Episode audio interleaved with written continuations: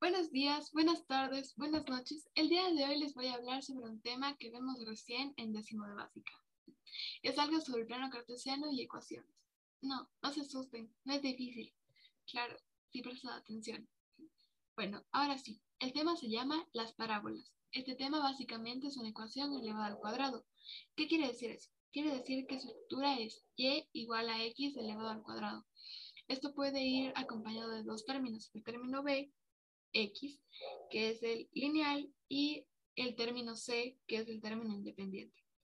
Como también puede ir solo. Para que sea más fácil de entender, les voy a decir algo. Cuando vamos a GeoGebra y ponemos y igual a x elevado al cuadrado, será una parábola. Esta parábola es igual a una persona con los brazos hacia arriba.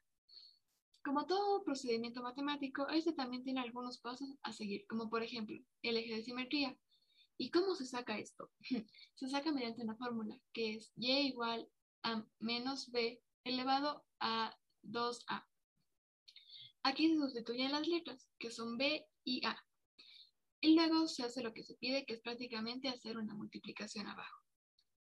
Eh, luego hacemos una tabla de valores. Esto se puede hacer manualmente o también con ayuda de GeoGebra.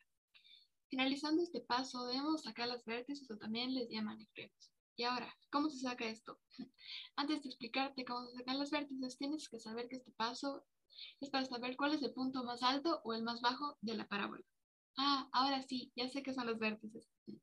Para sacar este paso pueden haber dos alternativas, la manual que se ve con la tabla de valores y la que se puede hacer con ayuda de GeoGebra mediante un botón llamado Para finalizar con estos procedimientos, debes sacar las raíces. Esto es prácticamente la intersección de la parábola con el eje X. Las raíces pueden sacarse mediante un botón que está en GeoGebra que se llama intersección. Y creo que eso es todo. Gracias por escuchar. Eh, si quieren saber más, estaré aquí para todas sus dudas.